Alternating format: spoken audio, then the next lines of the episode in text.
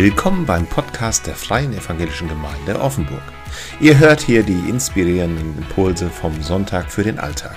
Weitere Informationen über uns als Gemeinde, unsere Veranstaltungen und alles, was uns wichtig ist, findet ihr unter www.feg-offenburg.de. Für aktuelle Informationen abonniert einfach unseren Newsletter oder noch besser, kommt vorbei. Und jetzt geht's los mit den frischen Impulsen aus der Predigt.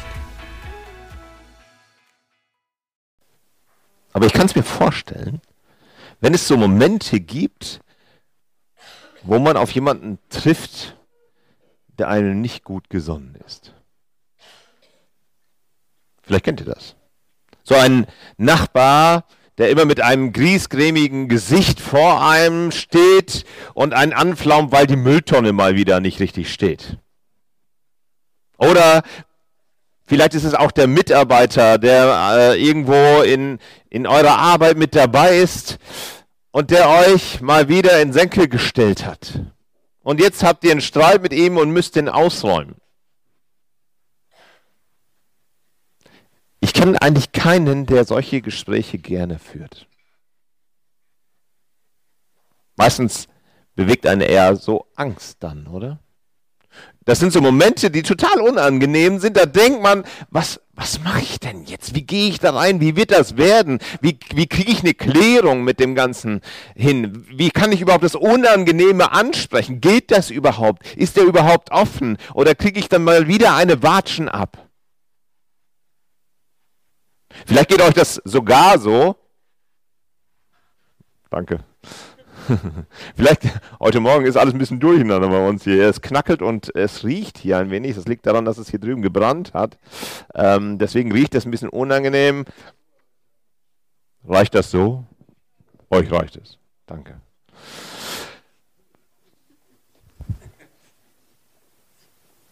Also ein paar, paar schwierige Dinge hier heute Morgen. Fühlt euch völlig frei, es ist nichts passiert und äh, wir überleben das Ganze hier. Aber vielleicht ist, kennt ihr diese Geschichten. Unangenehme Dinge anzusprechen, das ist schon, das ist schon richtig schwierig, oder? Ich möchte heute mit euch in einen Text hineinschauen, wo jemand auch eine sehr unangenehme Begegnung hat. Eine richtig, richtig unangenehme Begegnung. Und diese Begegnung, die lesen wir im, der, im Alten Testament und zwar über Jakob. Jakob, das ist einer der Gründungsväter von dem Volk Israel und äh, er ist zurück auf dem Weg nach Kanaan, das, in das zurück in dieses Land, was seinem, seinem äh, Opa äh, versprochen wurde. Ähm, der war gerade hatte gerade jahrelang gearbeitet, fast 20 Jahre lang gearbeitet bei seinem Onkel, der Jakob, bei seinem Onkel Laban. Alles nicht so richtig glücklich gelaufen. Und das Bemerkenswerte an dieser ganzen Geschichte ist, dass wir Jakob als jemanden kennenlernen, der eigentlich ein permanenter Betrüger war. Ein Lügner. Ein Täuscher. Der hat seinen Vater betrogen, der hat seinen Bruder betrogen, der hat seinen Schwiegervater betrogen. Der hat sie alle möglichen getäuscht. Seine, seine Schwager, die hat er ausgenommen. Ein Mensch voller Enttäuschung, innerfamiliär überhaupt keinen Rückhalt. Und das Schlimmste kommt jetzt noch, er kommt nach Kanaan zurück, weil äh, dort kann er nicht mehr bleiben bei seinem Schwiegervater. Er kommt nach Kanaan zurück und dort hat er gleich so eine unangenehme Gesprächssituation vor sich stehen, denn er soll auf seinen Bruder treffen, auf Esau. Das ist die Situation, in der diese ganze Geschichte hineinspricht. Und äh, das ist mehr als nur so ein äh, unangenehmes Gespräch zwischen zwei Brüdern, die ein bisschen älter geworden sind. Das ist mehr so, macht er mich platt oder nicht? Ja, und mit platt meine ich nicht, dass er nur eine Haue kriegt, sondern dass er getötet wird. Denn er hat seinen Bruder beklaut. Das Wichtigste genommen, was ihm wichtig war das hatte er ihm genommen. und ist abgehauen. Und in diese Situation kommt diese Geschichte hier. Wir sind quasi, wenn wir diesen Text, den ich gleich lese, vorlese, dann, da sind wir gerade in diesem Moment, wo wir sehen, okay, ähm, Jakob versucht gut Wetter zu machen. Er hat ganz viele Geschenke für seinen Bruder schon mal hergestellt. Er hat nämlich gehört, dass der, sein Bruder mit 400 Mann, damals ein richtig riesiger Trupp bewaffneter Männer, ihm entgegenkommt. Und er denkt sich, was macht man denn am besten in so einer Situation? Bestechung. Das ist ideal. Er macht verschiedene Gruppierungen an, an, an äh, an Tieren fertig. Ziegen, Schafe, Kamele, die säugen, Kamele, die nicht säugen, alles Mögliche. Immer in kleinen Gruppen. Also ziemlich schlau, ja. Das ist wie, wie wenn ihr mit einem, mit einem Geschenk kommt und alle fünf Minuten gibt ihr ein neues Geschenk, um gut Wetter zu machen. So macht er das hier. Ah, mal, mal hier ein paar Schafe, dann ein paar Kamele, immer im Abstand. Und ihr geht los. Und ihr geht los. Alle ihm entgegen. Gut Wetter machen. Das ist hier das Thema gut Wetter machen. Und dann seine Kinder und dann seine Frauen. Und wisst ihr, wer ganz hinten steht? Überraschung. Jakob. Ja, der hat, das ist ein richtig mutiger Mann, oder? Ja, der schickt erstmal seine, seine Kamele vor, dann seine Schafe und dann seine Kinder und dann seine Frauen und dann kommt er. Was, was für ein Typ. Und er bringt die alle über eine Furt rüber in dieses gelobte Land hinein. Das ist eine Furt, die, die war ziemlich tief. In der Nacht macht er das. Und dann lesen wir hier jetzt Folgendes. Und ich habe euch den Text hier mitgebracht. In der Nacht stand Jakob auf. Er nahm seine beiden Frauen, die beiden Sklavinnen und seine elf Söhne mit sich und überquerte den Jabok-Fluss an einer Furt. Aus seinem gesamten Sitz brachte er über den Jabok. Und dann blieb er allein zurück. Und da kam ein Mann und er kämpfte mit ihm bis zum Morgengrauen. Und als der Mann merkte, dass er Jakob nicht besiegen konnte, gab er ihm einen Schlag auf, die, auf das Hüftgelenk, sodass er ausrenkte. Und dann sagte er, lass mich los, denn der Morgen dämmert schon. Doch Jakob antwortete, ich lass dich nicht los, bevor du mich nicht gesegnet hast. Wie heißt du? fragte der Mann. Und er antwortete, Jakob. Du sollst nicht länger Jakob heißen, sagte der Mann. Von jetzt an heißt du Israel, denn du hast sowohl mit Gott als auch mit dem Menschen gekämpft und gesiegt. Nimm mir jetzt auch deinen Namen, forderte Jakob ihn auf. Warum erkundigst du dich nach meinem Namen? fragte der Mann, und dann segnete er Jakob. Jakob nannte die Stätte Pnuel, Angesicht Gottes. Denn er sagte, ich habe Gott von Angesicht zu Angesicht gesehen und trotzdem bin ich noch am Leben. Und die Sonne ging gerade auf, als er Pnuel verließ. Und wegen seiner Hüfte hinkte er. Bis heute essen die Israeliten nicht den Muskel über dem Hüftgelenk, weil Gott auf diese, äh, weil Jakob auf diese Stelle geschlagen wurde. Soweit diese Geschichte, diese Begebenheit, die sich da ergibt. Und diese Begebenheit ist ein bisschen verwirrend. Sie ist ein bisschen irritierend und man kann ganz viele Warum-Fragen stellen. Ja, die deuten sich sogar an. Jakob wird hier überfallen von einem unbekannten Mann, einem unbekannten Gegner. Und er wird nicht nur überfallen und ausgeraubt, nein, es geht hier, wenn man hineinschaut, geht es hier, er soll in den Staub gedrängt werden, ja, zu Staub gemacht werden. So beschreibt das eigentlich die Bibel hier im, im ursprünglichen Wortlaut. Es ist hier ein, ein, ein Kampf auf Leben und Tod. Direkt vor der Vereinigung beziehungsweise vor der Zusammenkunft mit seinem Bruder. Direkt davor einen riesigen Konflikt irgendwie zu lösen oder eben, ja, zu lösen eben mit Tod des einen. Ein einsamer Kampf. Jakob ist ganz alleine übrig geblieben und es ist keiner mehr da, der ihm irgendwie zur Seite steht. Ein völlig einsamer Kampf. Und manchmal gibt es Kämpfe, die wir kennen, die sind furchtbar einsam. Es sind Dinge, wo ich alleine dastehe und mir keiner mehr helfen kann. Und ich muss jetzt anfangen zu entscheiden. Ich muss jetzt anfangen zu kämpfen. Ich bin jetzt derjenige, der gefordert ist. Ich muss loslegen. Ich muss in den Kampf antreten. Und dieser Kampf hier, der hier beschrieben wird, der, der ist ein bisschen mystisch. Man weiß nämlich ganz genau, nicht ganz genau, wie sie kämpfen und was sie tun. Sie kämpfen auf jeden Fall richtig lang bis zum Morgengrauen und er geht unentschieden aus. Keiner von beiden ist Sieger. Wie sie gerungen haben, steht hier gar nicht drin. Ob mit Worten, mit Taten, ob sie sich gegenseitig geprügelt haben, man weiß es nicht. Klar ist aber, dass dieser Text Gott als Angreifer, als Angreifer beschreibt. Und das zeigt etwas vom Bild von Gott. Gott greift an. Auf der einen Seite ist er ein völlig unbekannter Fremder und auf der anderen Seite ist er so ganz bekannt. Es gibt so beides in diesem Ganzen. Gott, dieser völlig Unbekannte auf der einen Seite, dieser Angreifer und gleichzeitig der offensichtlich Bekannte. Jakob erkennt ihn sogar im Dunkeln. Und ich glaube, ja, Gott verbirgt sich auf der einen Seite manchmal in unserem Leben. Manchmal in unseren Kämpfen kann man Gott nicht so richtig erkennen. Da fragt man sich, Gott, wo bist du in, in den Schwierigkeiten, die ich erlebe? Gott, wo bist du? Warum mutest du mir gerade das jetzt zu in meinem, in meinem Leben? Was habe ich getan, dass, dass ich das hier ertragen muss? Und dann auf der anderen Seite ist Gott da. Und Gott ist auf der einen Seite Feind und auf der anderen Seite Segnender. Wieder so eine Eigenheit. Die beiden Kämpfer, die, die ringen nicht den Sieg miteinander. Und als der Fremde gehen will, da hält, da hält Jakob ihn fest.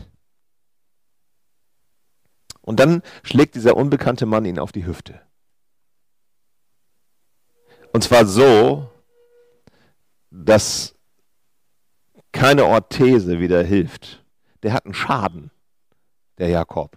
Und zwar so nachhaltig, dass er absolut ab dem Moment anfängt, nur noch das Bein nachzuziehen. Das ist, das ist nicht nur eben mal so irgendetwas, oh, er hat mir einen Kratzer verursacht. Der hat mich gekniffen. Nee, hier ist jemand lahm.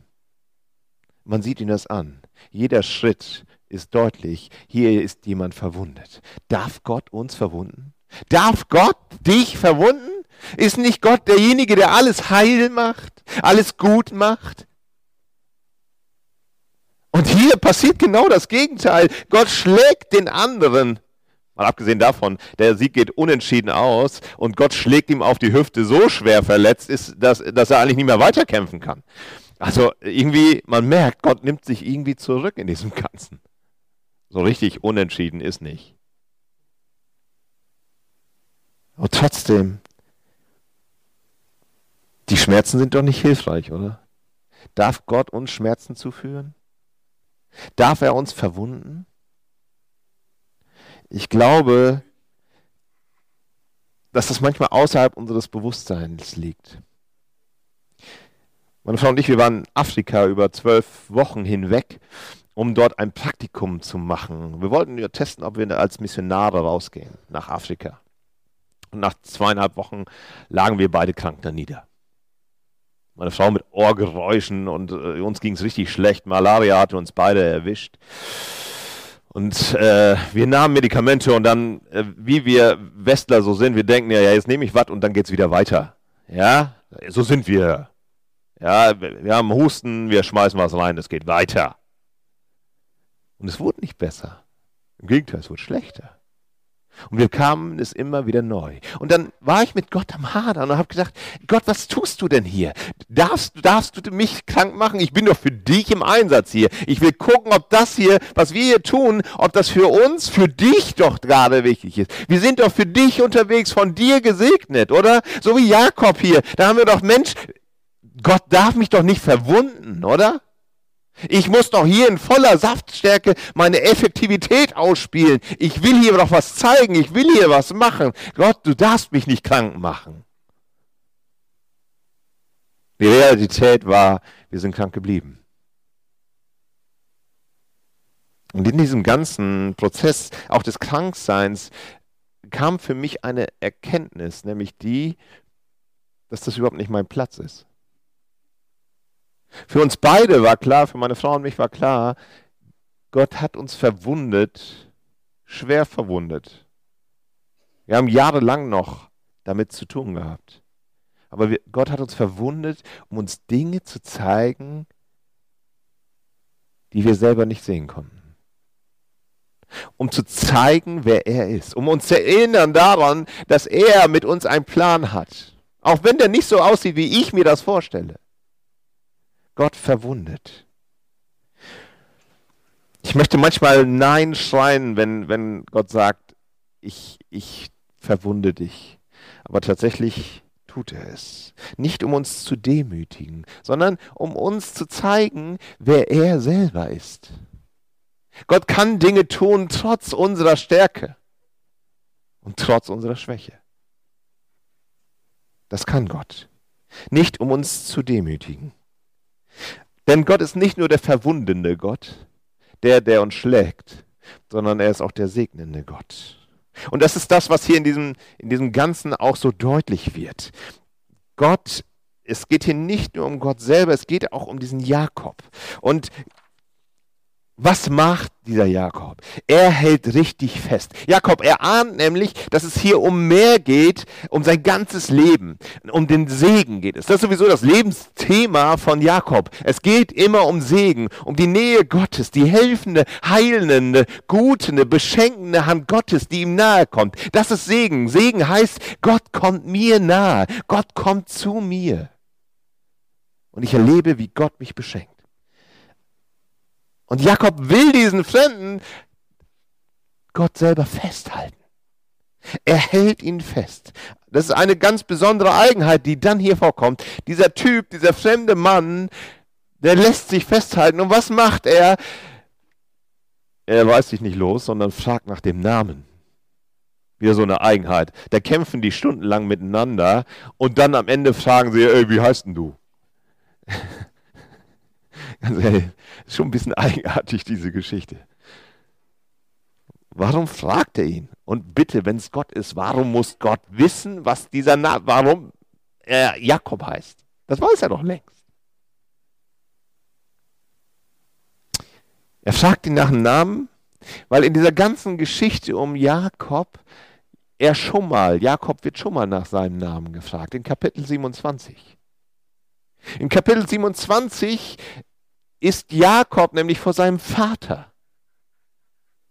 Und da ist die erste Nennung überhaupt des Namens und auch die einzige Nennung. Er wird gefragt von seinem Vater, wie heißt du? Wer bist du? Und was antwortet Jakob? Ich bin Esau. Ich bin mein Bruder. Und er erschleicht sich damit den Segen. Er betrügt seinen Vater. Er betrügt seinen Bruder. Weil er behauptet, jemand anderer zu sein. Und jetzt haben wir die gleiche Situation hier im Kapitel 32 vor Gott selber. Und da steht er jetzt und er soll antworten. Und was soll er sagen? Soll er sagen, ich bin Esau? Nein, er sagt, ich heiße Jakob. Und die Namen im Alten Testament haben eine Bedeutung. Und Jakob heißt im, im Hebräischen nichts anderes als der Fersenhalter, der Betrüger, der, der Listige, der Täuscher.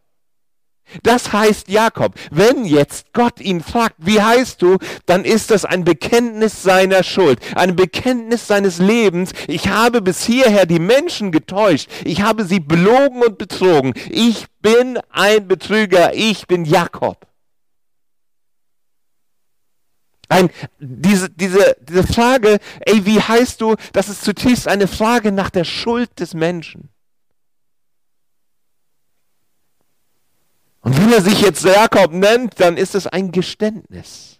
Ein Eingeständnis seines Versagens, ein Eingeständnis seiner Fehler, ein Eingeständnis seines verkorksten Lebens bisher. Denn überall, wo er war, hat er verbrannte Erde hinterlassen. Und jetzt muss er festhalten, dieser Jakob. Und auf der anderen Seite loslassen. Loslassen sein altes Leben. Er muss, um gesegnet zu werden, muss er loslassen, sein altes Leben bekennen und das Neue erfassen. Und dieses Loslassen, das ist so ganz schwer, gerade wenn man sich an Dinge festgekrallt hat über, über ganz lange Zeit hinweg.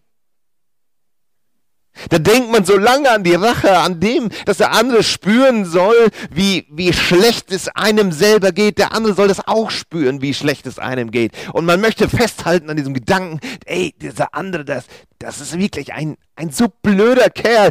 Und man krallt sich fest. Und was ist, wenn man sich über Stunden, Jahre festkrallt an Dingen? Was passiert dann? Man kann schier nicht mehr loslassen. Die Faust geht so ganz schlecht auf. Ich weiß nicht, ob ihr das kennt, wenn ihr euch irgendwo lange mal festgehalten habt. Das, da, da fällt es schwer, die Hand wieder zu öffnen, zu, zu lösen und loszulassen. Da, da will man, dass der andere den Schmerz merkt, der, der einen selber angetan wurde. Da möchte man die Zukunftsvision, die Hoffnung nicht loslassen, weil man diese immer noch und immer noch hat. Da möchte man Dinge nicht freilassen. Man hat auch so große Visionen gehabt. Über Partnerschaft, über Kinder, Familie, den Job, den Job. Die verpassten Chancen vielleicht sogar. Die Geschichte, die Verletzungen von den Eltern. Da braucht man manchmal Menschen, die einem helfen, diese Hand zu öffnen, die vorher so zutiefst sich festgekrampft hat an manchen Sachen. Manchmal brauchen wir das. Da brauchen wir andere Menschen, die für einen beten.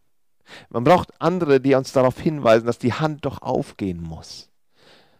Und deswegen haben wir Menschen, die für euch beten. Gleich wird die Siegelt hier hinten stehen und für euch beten, euch segnen. Die bietet euch das an. Ich werde selber hier vorn stehen und euch dieses Gebet anbieten.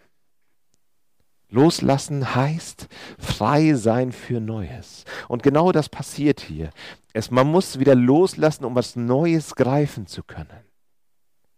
Und dieses Loslassen, um was Neues greifen zu können, das tut dieser, dieser Jakob. Er greift zu und er sagt, segne mich. Segen besteht hier der Sieg besteht hier darin, dass er standgehalten hat bei Gott, geblieben ist bei Gott, durchgehalten hat bis zuletzt. Und Gott rechtfertigt ihn.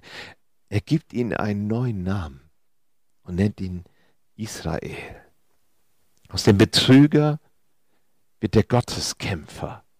Israel heißt so viel, einer, der mit Gott gekämpft hat, mit Gott und dem Menschen. Er bekommt etwas Neues in die Hand weil er vorher die Hand geöffnet hat und losgelassen hat. Er ist jetzt nicht mehr der Betrüger. Er ist jetzt der Gesegnete, der völlig neu Gesegnete. Und was passiert hier? Die Sonne ging gerade auf. Das finde ich so schön hier. Das ist das, die zweite, die aufgehende Sonne. Jakob nennt diesen Ort, wo er gekämpft hat, als der Mann weg ist, die nennt er diese Stätte Angesicht Gottes, denn ich habe Gottes Angesicht gesehen. Und er geht weg und die Sonne geht gerade auf nach dieser Nacht im Kampf. Ein kleines Detail hier ist überraschend. Die Sonne geht auf. In den ganzen Geschichten um Jakob gibt es eine Szene, wo es auch um die Sonne geht. In Kapitel 28 da geht die Sonne unter. Er verlässt das Land Kanaan und flüchtet vor seinem Bruder. Und er will zu seinem Onkel äh, ins Ausland. Und da wird beschrieben, die Sonne geht unter. Sie geht nicht mehr auf. Im ganzen Text ist nie, nie wieder die Rede von der Sonne. Die, es ist wie, wie wenn er in die Dunkelheit hineingeht, über 20 Jahre in dieser Dunkelheit lebt. Die Sonne geht unter. Und so ist es doch manchmal auch, oder? Wenn wir uns weit weg von Gott entfernen, wenn wir Dinge in unserem Leben haben, wo wir, wo wir merken, das, ist, das sind schlechte Kompromisse, dann gehen wir hinein in diese Dunkelheit und merken, ey, wir, wir leben Kompromisse. Wir leben nicht in dem Segen Gottes. Und als, er, als Jakob endlich mit Gott konfrontiert wird und seinem Leben und gesteht, wo er steht, da beginnt diese, diese, dieses Bild und die Sonne geht auf. Er kommt ins Land hinein zu seinem Bruder und die Sonne geht auf. Ich finde das so ein schönes Bild. Ich finde diesen Text so wunderschön.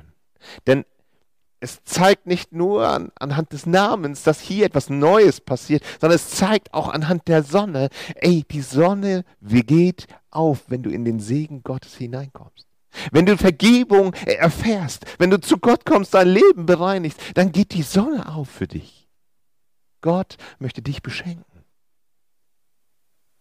Ein drittes kleines Detail möchte ich noch nennen, nämlich das Angesicht Gottes. Die Situation hat sich ja eigentlich nicht verändert. Die Situation ist immer noch die, Jakob ist auf dem Weg zu seinem Bruder. Und sein Bruder kommt mit 400 Mann. Und diese 400 Mann, es ist ein leichtes, Jakob auszulöschen. Denn Esau ist ein Mann des Schwertes, des Kampfes, der Gewalt. Und dann geht Gott selber geht Jakob selber äh, an diesem Ort vorbei und sagt, ich habe Gottes Angesicht gesehen. Und jetzt geht er in diese Konfrontation mit seinem, seinem Bruder entgegen. Und tatsächlich stellt er sich nicht, nicht mehr ganz nach hinten. Er geht nach vorne. Er will immer noch seinen Bruder beschenken. Aber man merkt diesem, diesem Kapitel 33 an, wie er seinem Bruder nahe kommt. Und dann sagt in Vers 10 eben genau das hier. Nimm bitte diese Geschenke an. Nimm bitte meine Geschenke an, wenn du mir gewogen bist. Du hast mich so freundlich aufgenommen. Als ich dich sah, war mir, als ob ich Gott selbst sehen würde. Im Text steht eigentlich, als ob ich Gottes Angesicht bei dir erkannt hätte. Der Esau und Jakob, die beiden treffen zusammen. Und der Betrug ist immer noch da. Aber hier hat sich etwas getan. Gott selber hat das Herz vom Esau verändert, dass er ihm frei begegnen kann. Und die beiden kommen sich nicht nur und begrüßen sich, sie umarmen sich und fangen an zu weinen.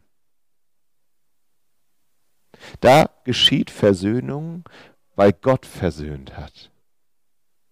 Und das Angesicht von Esau, das erkennt Jakob. Darin erkennt Jakob die Gnade Gottes. Das Angesicht, was er in Kapitel 32 gesehen hat, Gott von Angesicht gesehen zu haben, das erkennt er jetzt bei seinem Bruder. Er erkennt die große Allmacht Gottes, die Menschenherzen verändern kann. Er erkennt, dass jetzt hier Vergebung stattfinden kann, weil Gottes Angesicht sichtbar wird. Gottes Gnade wird deutlich. Gottes Glanz wird deutlich in seinem Umfeld. Und er kann ihm frei begegnen. Die beiden, die, ver, die vergeben sich. Spannend ist, sie gehen auseinander und treffen sich danach so gut wie nie wieder. Auf jeden Fall sagt das in dieser Text nicht. Der Text sagt nicht, dass die sich irgendwann nochmal wieder treffen. Sie sind versöhnt und gehen auseinander. Aus Esau wird das Volk Edom, aus Jakob wird das Volk Israel. Immer noch leichte Verfeindungen. Aber trotzdem findet hier eine Versöhnung statt eine Vergebung statt, nicht unbedingt eine Versöhnung auf allen Ebenen. Lieber aus der Ferne grüßen, als in der Nähe streiten. Das ist hier das Thema. Ich möchte euch mit hineinnehmen in dieses Thema Versöhnung. Vielleicht gibt es Dinge in deinem Leben, wo du merkst, oh, da habe ich voll daneben gelangt. Und dann möchten wir dir heute Morgen die Chance geben, das ganz frei vor Gott zu bringen. Tu das. Wir haben jetzt eine Zeit der Anbetung, wo Jan und äh, Lucille hier Lieder singen werden. Vielleicht fällt dir irgendetwas ein. Dann haben wir für dich die Möglichkeit hier drüben geschaffen. Hier drüben liegt ein Kreuz. Ein Kreuz auf dem Tisch. Und daneben liegt eine Schale mit Wasser. Und so kleine Plastikschildchen. Ähm, Vielleicht schreibst du dein Anliegen auf. Das, wo du merkst, ey, da möchte Gott etwas verändern in mir. Schreib es auf mit den Stiften, die dort liegen. Und dann tunkt das Ganze ins Wasser. Schwenk es ein bisschen hin und her.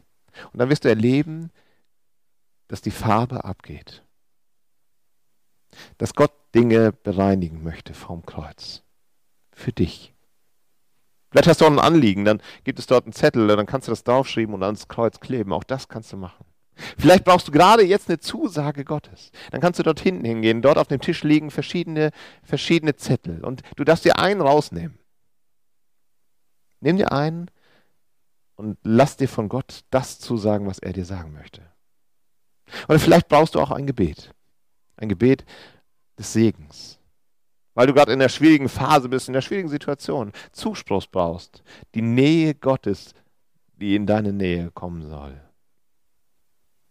Dann geh zu Sigrid. Komm zu mir nach vorne und wir wollen für dich beten.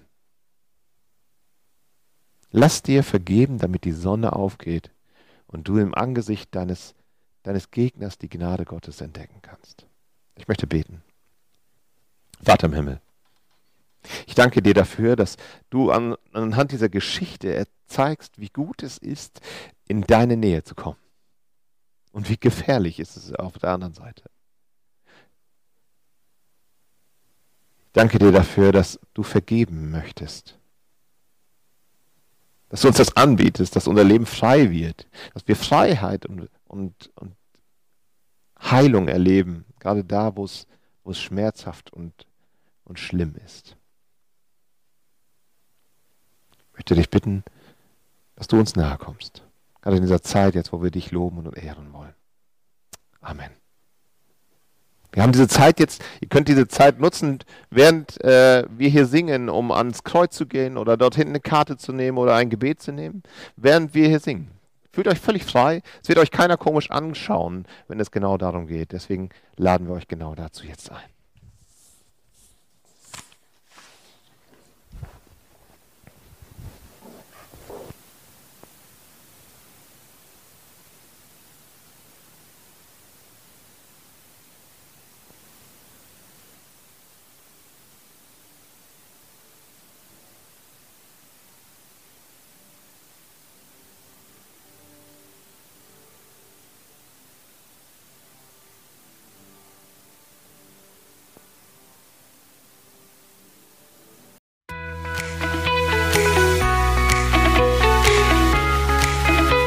Vielen Dank, dass du diesen Podcast angehört hast.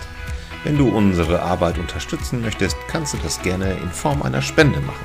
Auf unserer Webseite www.feg-offenburg.de/spenden findest du dafür alle Informationen, die du dafür brauchst. Bis zum nächsten Podcast. Ciao.